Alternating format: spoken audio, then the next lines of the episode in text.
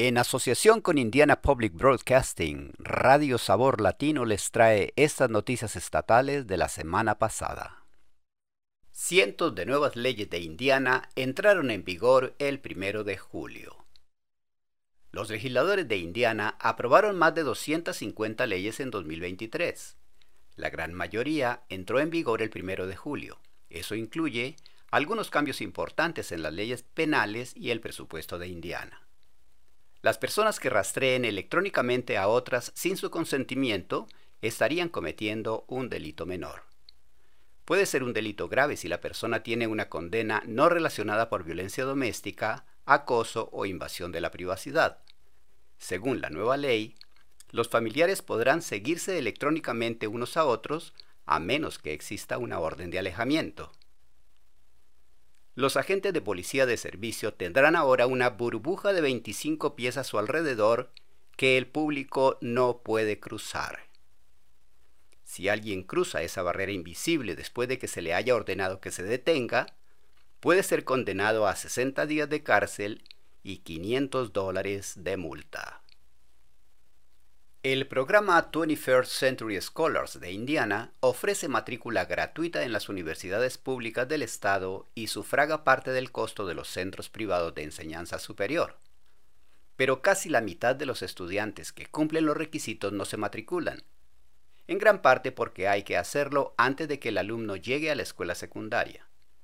Una nueva ley matricula automáticamente a todos los estudiantes que cumplen los requisitos.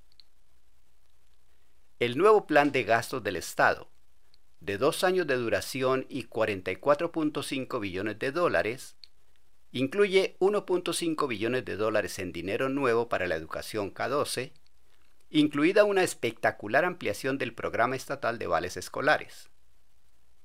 También dedica 225 millones de dólares a nuevos fondos para el sistema de salud pública del Estado y 100 millones de dólares para ampliar el acceso a la salud mental.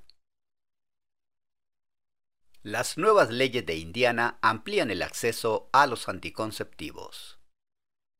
Los farmacéuticos de Indiana pueden recetar anticonceptivos en virtud de la legislación estatal ahora en vigor. La medida pretende proporcionar un mayor acceso a los anticonceptivos hormonales. Médicos como Tracy Wilkinson dijeron a los legisladores que permitir a los farmacéuticos recetar anticonceptivos reducirá los costos sanitarios asociados a embarazos no deseados y mejorará la salud en general. Wilkinson dice, un análisis realizado para examinar los efectos del acceso a las farmacias en Indiana ha demostrado que si solo el 10% de las recetas de anticonceptivos proviniera de farmacéuticos, evitaríamos 86 embarazos no deseados cada año. La nueva ley tiene sus límites. En primer lugar, es una opción para los farmacéuticos. No tienen que recetar si no quieren. Las recetas solo pueden ser para un máximo de seis meses. Y después de un año de obtener recetas de un farmacéutico, el paciente debe consultar a un médico, enfermera de práctica avanzada o asistente médico. Los datos del Departamento de Salud de Indiana muestran que el consumo de tabaco entre los jóvenes ha disminuido, pero las preocupaciones persisten.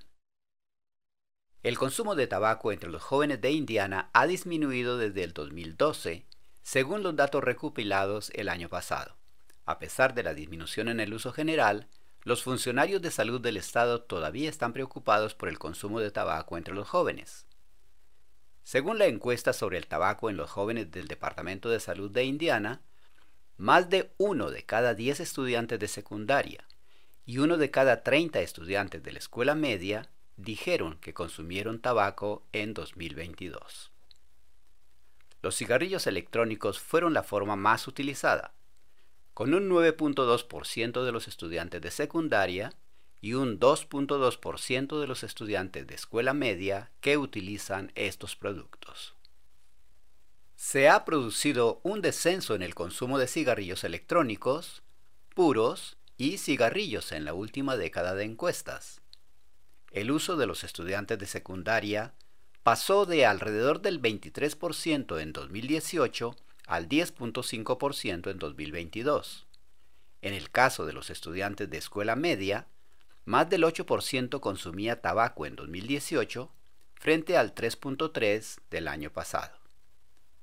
A pesar de estas disminuciones, algunos funcionarios de salud dicen que es preocupante que la mayoría de los jóvenes que consumen tabaco usen cigarrillos electrónicos con sabor, lo cual puede aumentar el atractivo de estos productos.